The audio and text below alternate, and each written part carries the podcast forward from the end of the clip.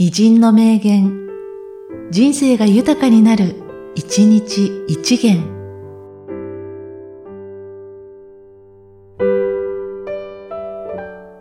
10月18日、アンリ・ベルグソン。生存するということは変化することであり、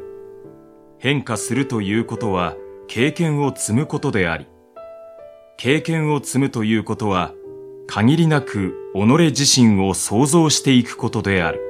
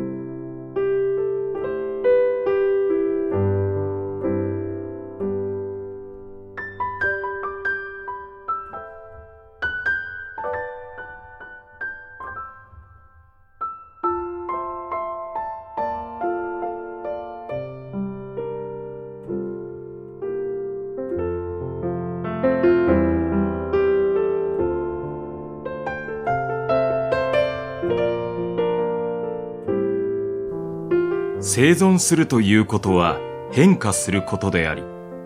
変化するということは経験を積むことであり、経験を積むということは限りなく己自身を創造していくことである。